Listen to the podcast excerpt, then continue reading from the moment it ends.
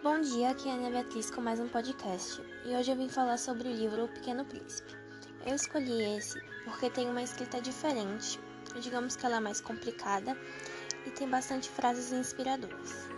Uma das cenas que eu mais gostei foi quando no final do livro o autor fala que se encontrarem o Pequeno Príncipe no local onde ele citou, o diga por favor para não o deixarem triste.